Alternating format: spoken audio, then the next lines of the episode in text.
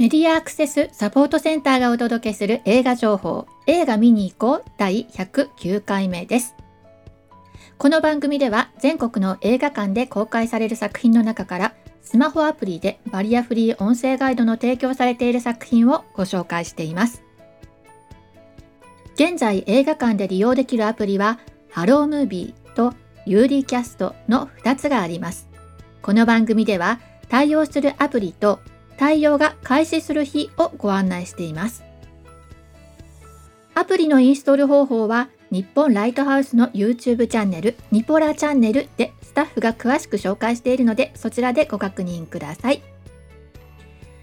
番組 YouTube の詳細欄にもリンクを貼っておきます。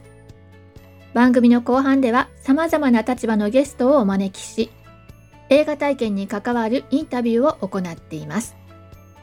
今週のインタビューは106回で魚の子をですね見てきたっていうお話を聞かせていただいた大学生が今度は耳をすばせばを見てきたということでもう一度お話を聞かせてもらっています。それではまずは作品紹介から前回は10月の14、15日から対応した、えー、開始した6つの作品をご紹介しました。えちょっと間が空いてね、追っかけ追っかけでちょっとあの間に合ってないんですけれども、すいません。前回ご紹介したのは、え相葉雅紀が主演のそれがいる森、107分、1時間47分の作品です。そして、えー、橋本環奈主演の体探し102分1時間42分の作品です。清野菜名と松坂桃李主演耳をすませば114分1時間54分の作品。そして前田敦子主演のもっと超越したところへ119分1時間59分。人気アニメプリキュアシリーズの劇場版通算31作目、えー、映画デリシャスパーティープリキュア夢見るお子様ランチ。62分1時間2分の作品。そしてえー、安倍貞夫主演「アイアム牧本」104分1時間44分の作品詳しくは104回でご確認くださいそして前回の予告でですね今回は10月21日から28日までの間に公開された作品を一気にご紹介と案内していましたが今回はひとまずご紹介するのは10月21日と22日の週末に対応さ開始した4つの作品をご紹介します。そうなんです。最近ちょっとね、作品が多くてですね、えー、ちょっと小分けにして、やっぱり、え、ご紹介することにしました。最初にご紹介するのは、君を愛した一人の僕へ。そして、えー、と、これセットの作品なんで合わせて紹介しちゃうんですけど、え僕が愛したすべての君へ。こちらの作品、10月7日の金曜日から公開していたものが10月21日金曜日から対応しました。こちらの作品はですね、2016年の6月に刊行された音の4文字の小説僕が愛したすべての君へ君を愛した一人の僕への、え映画化となっております。えー、っとですね平行世界というのが存在していて今私たちがここで認識している世界とちょっと隣の世界。そしてもうちょっと隣の世界っていう形でね、えっと、今時間のこうこの同時刻に、えー、あの平行世界が存在するという、まあ、そういう設定の世界観なんですよ。で、えー、もしもこうこういう、えー、今のじゃない、えー、別の隣の世界だったらとかもうちょっと向こうの世界だったらというか、ね、そんな感じで、えーとこうお話が進んでいくお話となっております。まあ、とにかくこの仕掛けがちょっと面白いっていうことでねあの TikTok で紹介されて話題となってえさらにま売り上げを伸ばしたという作品なんですね。えー、それぞれの、えー、世界でですね、えー、同じ少年、まあ、あの違う個性は変わってくるんですけど、あの同じ少年が登場するんですね。で、え別々の世界で、え別々の、え女性と出会って、まあ、恋をするみたいな。そんな感じなんですね。僕が愛したすべての君へのヒロインは橋本愛が担当しておりまして、え君を愛した一人の僕へのヒロインは牧田アジュが担当しています。で、両方の世界共通して、え宮沢ひよが、え少年役をやっております。これ作家作家さんね、1941年生まれの作家さんなんですけれども、えコメントがございましてこの物語は中学2年生の頃の自分の妄想から生まれています。無限に存在する平行世界の中でその妄想がたどり着いた最も幸せな未来の一つが今回の映画化になります。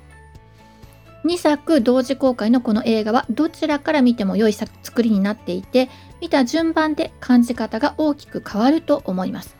どちらから見るか一度しかできない選択をぜひ楽しんでください。ということなんですね。それでは合成音声くんに2つのストーリーをちょっと簡単に紹介してもらいましょう。君を愛した一人の僕へ両親の離婚後父と暮らす小学生の日高暦は父が働く研究所で所長の娘と出会う。2人は恋心を抱くようになるが親同士が再婚することになる。兄弟にならない運命を求め2人は平行世界へと駆け落ちする。僕が愛した全ての君へ両親の離婚後母と暮らす高校生の高崎暦はある日クラスメートに声をかけられる。彼女は85番目の平行世界からやってきた人間で元の世界では暦と恋人同士なのだと告げる、ま、という2つのストーリーです。あのタイムマシンでね、えー、時間時間をね行き来するみたいなのはあるんですけどあのよく感覚としてあると思うんですけど、まあ、平行世界ね隣の世界を行き来するみたいな。発想としてちょっと面白いですよね。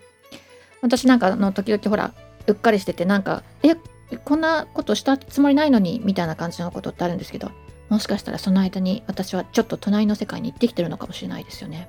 っていうか隣の世界の人がこっちに来て何かしてるのかもしれないですよね。なんて考えてみたりもしてみました。はい、102分のハロームービーの作品です。次ご紹介するのは、線は僕を描く。10月21日公開で公開日から対応しています。ハロームービーに対応しています。戸上正宏の、えー、同名小説を実写化した青春映画です。早速、えー、合成音声くんに紹介してもらいましょう。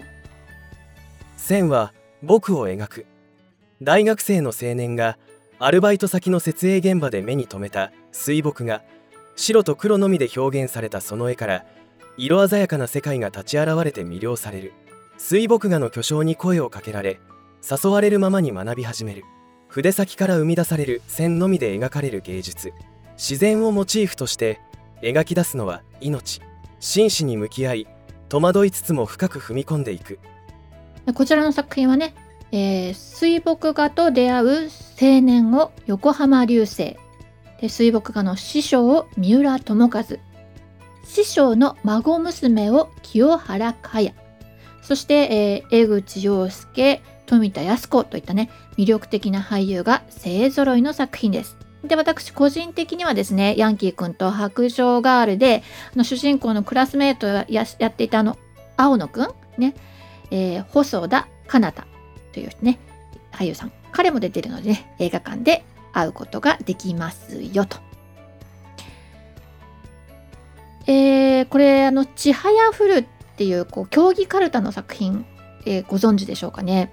でそのコミックをね、やっぱり、あのこう、若者たちのね、えー、競技かるたの世界を生き生きと描き出した監督のチームですね小泉紀弘監督たちの制作チームが同じくまた今回あまりメジャーではない水墨画という世界をねもうその魅力を存分に、まあ、味わうことのできる作品となっておりますので、えー、ちょっと公開から日が経ってますけれどもまだやってる映画館あります、えー、関心があったらぜひぜひ行ってみてください。でそしてですね今回ではなくて、えーえー、音声ガイドのディスクライバーのフロさんからね、この作品についてお話を聞かせていただいております。なかなか番組にできなくてね、あの申し訳なかったんですけど、えっと、その次の回、110回の方で、えー、そのインタビューをお届けしますので、お楽しみに。107分、1時間47分の作品、ハロームービーに対応しています。続いてご紹介するのは、心の通訳者たち、What a Wonderful World です。こちら10月22日土曜日からユリキャストに対応しています。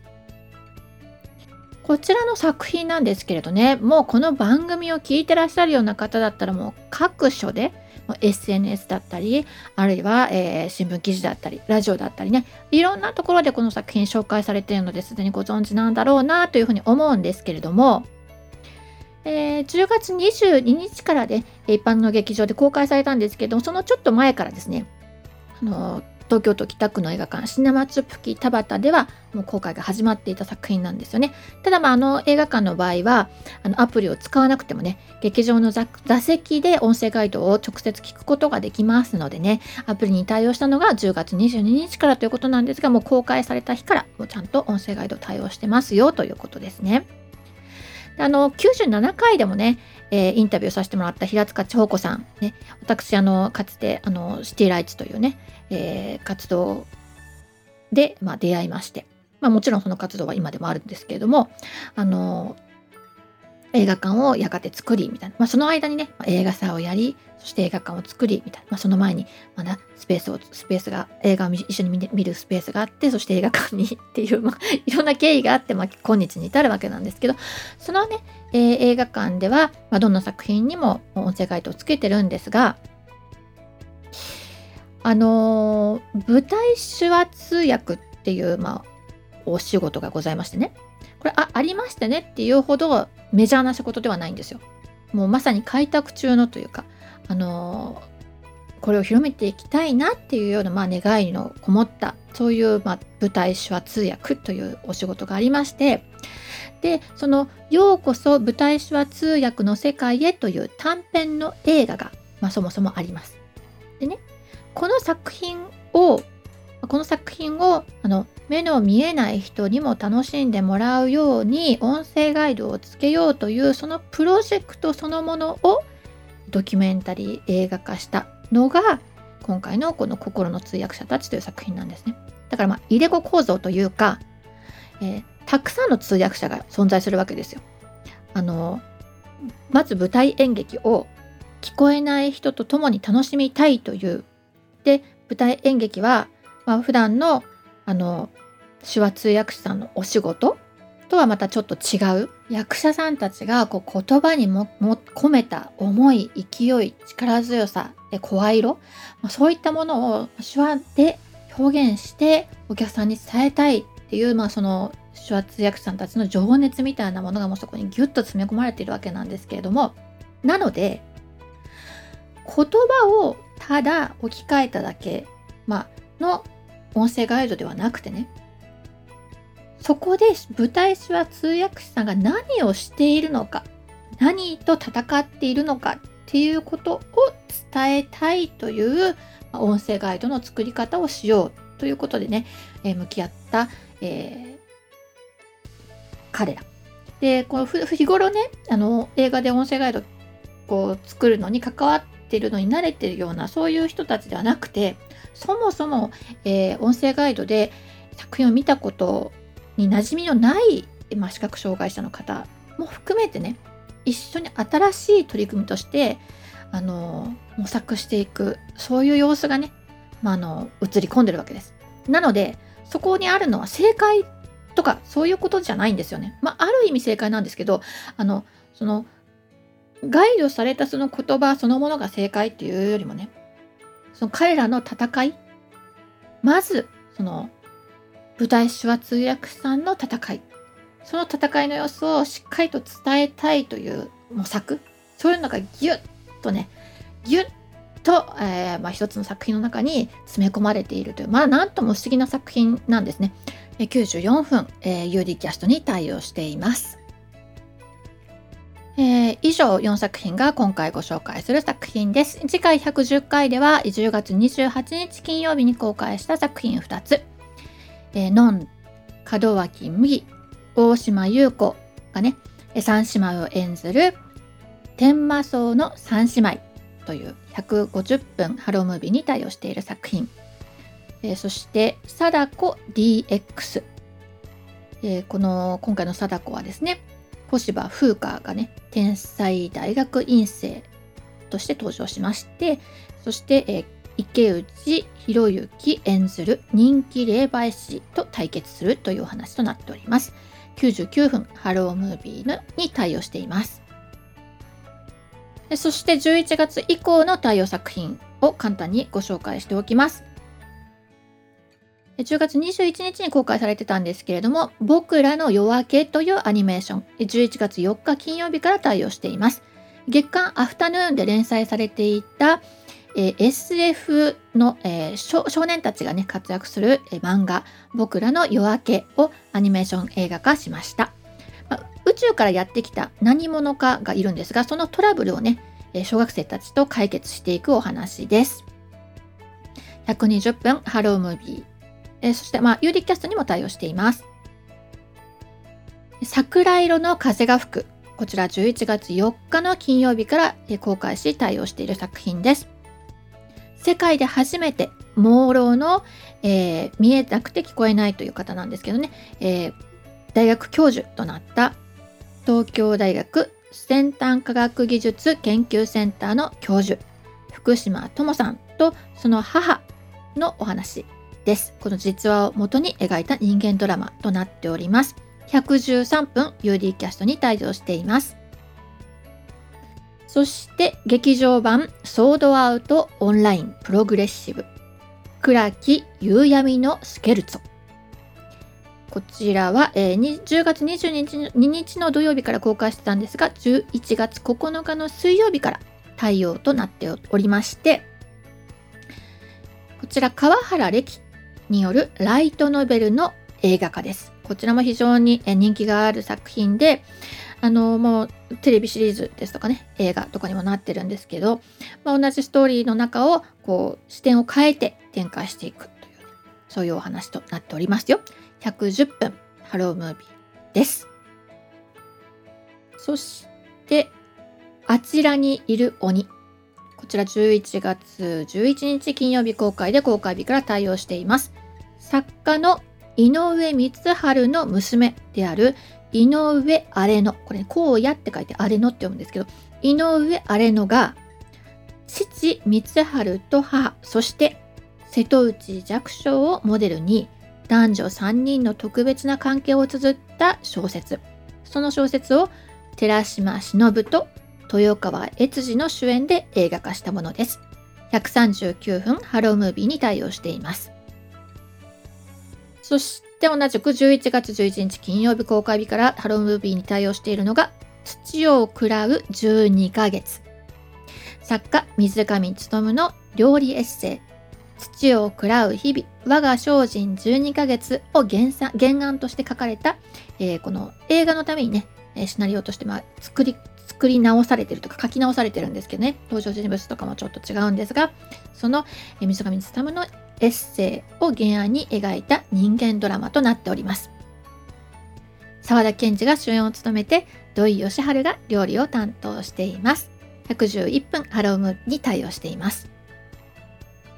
それからですね、11月11日に公開してるんですが、まだ対応しないという作品がありまして、この12月の2日金曜日まで、えに、え対応しますよというのが、まあ、すずめの戸締まりというね、アニメ作品。もう話題になってるんでね、気になってる方もいらっしゃると思うんですけども、えこちらの作品は12月の2日からの対応となっております。そして、え、ある男。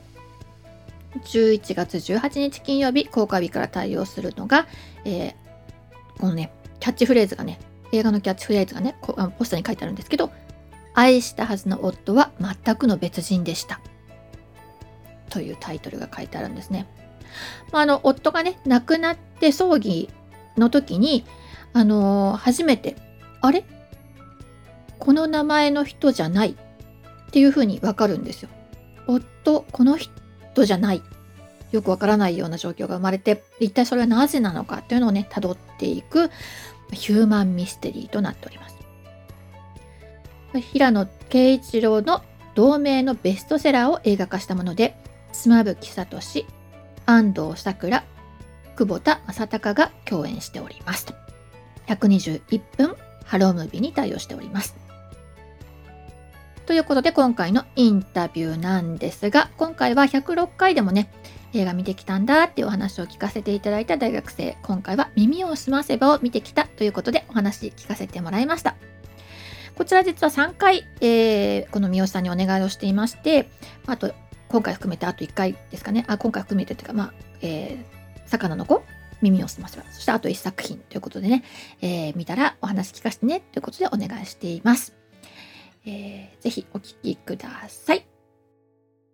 あの、なんか急にあの連絡してすみません、ありがとうございます。がすごい忙しくて、でも行きたいなと思ってたんで、なんかパッて予定が空いたところに入れました。あ、もう全然そんな感じでいいです。つまり、それができるのがアプリで映画見に行けるってことじゃないですか。ああ、そうですよね、本当に。そう予定合わせることになりますもんね。誰か説明してもらうんだったら。そうそうそう。そうですね。うん、まあ、それができるいいことですよ。はいはい。視覚障害者のお友達だけじゃなくても、例えば、車椅子を利用してるお友達とかだと、図書図書館に行こうって思った時でも、自分が思った時に行けないんですよ。なぜかというと、うん、その車椅子対応のバスが来ないとか。ああ、そっか。だから、そうそう、出かけて帰ってきて、あ、ちょっと時間に余裕があるから図書館寄って帰ろうかなって思っても、図書館行きのバスが乗せてくれないとかうわー、まだ私に時間はあるのにみたいな。そうそうそうそうそう。で、なんか、そういう不都合ってさ、なんか、いろんなこう、障害の他のタイプによってね、そういう不都合の出てくる場所って違うと思うんだけど、なんか、それがなければ、ちょっといけるのにな、みたいなさ。日常のちっちゃいストレスって結構あると思うんだよね。うん。そういう意味では、アプリは一つ、すごくいいツールそうなんですよ。あとほら、自分の趣味をとやかく人に言われなくて済むみたいなのもあるでしょ？そうですね。うん、例えば今回なんかほら、番組でね、あの、はい、あの、まあ、お話聞かせてねって言ってるから、あの、まだこう、人に聞かれてもいい作品を見てるかもしれないけれど、実はちょっと人には恥ずかしいかもって思うような作品でも、えー、はい。なんか、えー、らしくないとかって言われるかなと思って、こそこそ見に行くとかもできるわけですよ。そうですね。今回は、えっ、ー、と、映画館、前回と違う映画館にいらしたんじゃないでしょうか、もしかして。同じ、はい、そう。いや、違う映画館です。あの、今回は初めて吉祥寺の映画見に行こうのサイトから劇場リストに飛んで、で、あ、オデオンって吉祥寺にあるんだと思って調べたら、うん、その映画館のサイトで、あの、東口から徒歩1分みたいな感じで書いてある。そう書いてある。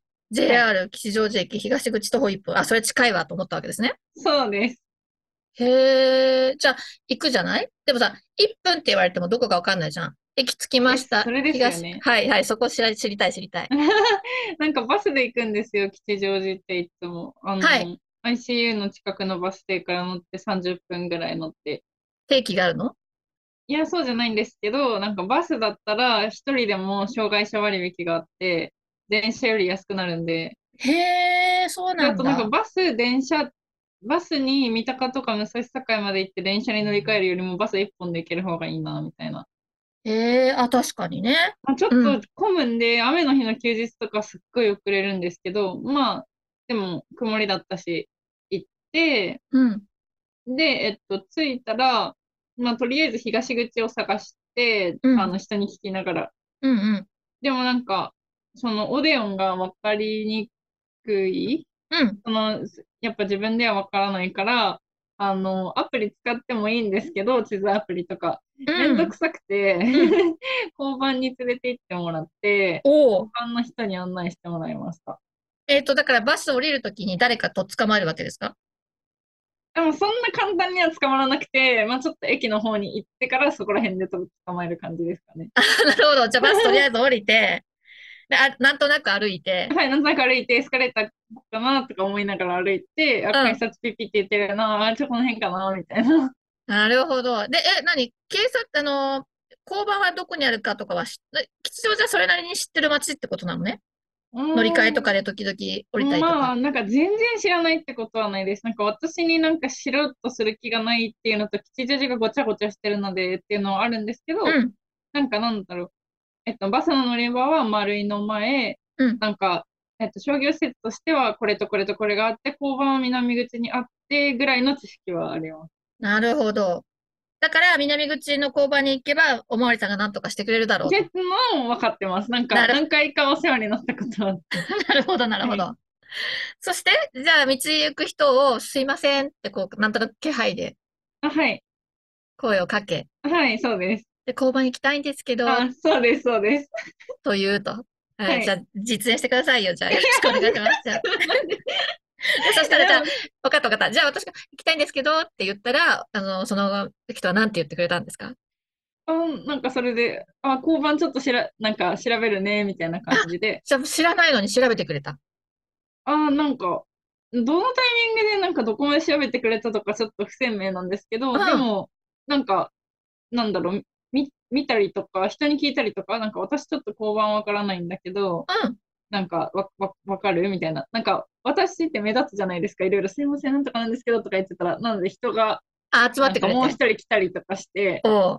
で、まあなんか、探してくれて、交番まで連れてってくれて、で、なんかその交番の前にその警察官立ってて、うん。ちょっとオデオン、オデオン行きたいんですけどって言ったら、あー、なんかで、どうやって行くんですか？みたいな感じで最初聞いて、うんで、。渡って右ですけど、信号もあるんで一緒に行きますか？みたいな。おう。で、あー、じゃあお願いしますって言って、行って、なんか、あそこの、あの映画館って、なんか、なんて言うんですか、ど、うんと、なん、あれはなんて言うんだろう。私は外に立ってて、なんか窓口みたいになってて、うん。なんか、窓口挟んで人は中に座ってるみたいな。おー、そうね、出てこ、そう簡単には人が出てくれなさそうな感じだったのね。あ、いや、最初はそういう気分でいて、はい。なんかね、マイクで喋られるから、なんかすごい緊張したんですけど、うん。なんかお金渡すときに人がすぐそこにいたことも分かって、うんなんか、顔も見られちゃったっていうのも分かって、見られちゃったって。はい。で、なんか、これがあのご白状を持ってたし、障害者手帳でっていう風に払ったから、うん。ご案内しましょうかって言ってもらって、うん。で、そこから人が来てくれて、うんエレベーター乗って、はい。で、あ、で、またトイレ行きたいって言って、トイレ行って、みたいな。なるほど。で、また同じように、その終わったら来てくださいっていう風に言って、うん。で、あの、見始めたっていう感じです。では、やっと作品のことをお伺いしてもよろしいでしょうか。えっと、今回は何を見てきてくださったんでしょうか？今回は耳をすませばを見てきました。おお、これ耳をすませばっていうのは、なぜそういったチョイスで？ああ、えっと、耳をすませば、アニメを、アニメ映画を見たことがあって、え？金曜ロードショーで、あ、うん。はい。それこそ音声ガイドで。おお、はいはい。で、あ、それのなんか大人になったバージョンだと思って、うんなんか、あ、ず続編っぽい感じのこともわかるのかな、気になると思って、うん。見に行きました。まあ、あとは、まあなんか正直なところ、その私ホラー映画とかめちゃくちゃ苦手で、うん。なんか最近の対応作品そういうの多かったから、うんなんか、あ、そうじゃないやつじゃんと思ってうん 選びました。どうでした？なんか、なんか、おいや、面白かったですけど、なんか最後はちょちょっとなんかよくわからなかった。自分的にちょっとよくわかんないなーって思う結末でした。ああ、なるほど。それはストーリー的にってことですね。そうですね、ストーリー的に。あとまあなんかすごい抽象的だなーみたいな。結婚するんだろうなーとは思ったけど、ははっきりこう、最後がわからないみたいなね。ふわっとしてふわっとしないみたいな。なるほどね。まあ、それはだから、音声ガイドの説明が足りなくてとか、そういう感じではなくて、で作品としいと思う。はいこ。んな感じなのか、ほう、はいっていう終わりだったのね。はい。なるほどね音。声ガイドは基本的に分かりやすかったですね。うんなんかモニターバイトの時みたいにメモ取ってないので忘れちゃったんですけど、でもなんかこれは。はい。これはないだろうみたいなのはなかったです。うん、なるほどね。もう普通に自然に耳から入ってくる感じではいね。そう、ありがたい音声ガイドでした。あそうなにでございます。まあ、ね、モニターやってるときはもう本当に重箱の隅をつくようにみ聞き聞き耳を立ててね、あの、ピリピリやりますけども、本当にね、映画館で楽しむときは楽しんでください。はい。はい。そうだったんですね。あ、まあ、映画館で見てよかったなって思うことありました、その作品を。あー、なんかこれは前の魚の子の時と同じなんですけど、うん。あの、イヤホンで音声ガイドを聞けるから、あの、音声ガイドとテレ、あの、その映画の元音声うん。が同じとこから聞こえるわけじゃなくて違うところから聞こえるから、なんか両方聞きやすいみたいなのがありました。へえ。それはだからシ、ネマデイジーとかで聞いたら同じマイク、あ、マイクじゃない、スピーカーとかから聞こえるけど。うん。そ何がいいの？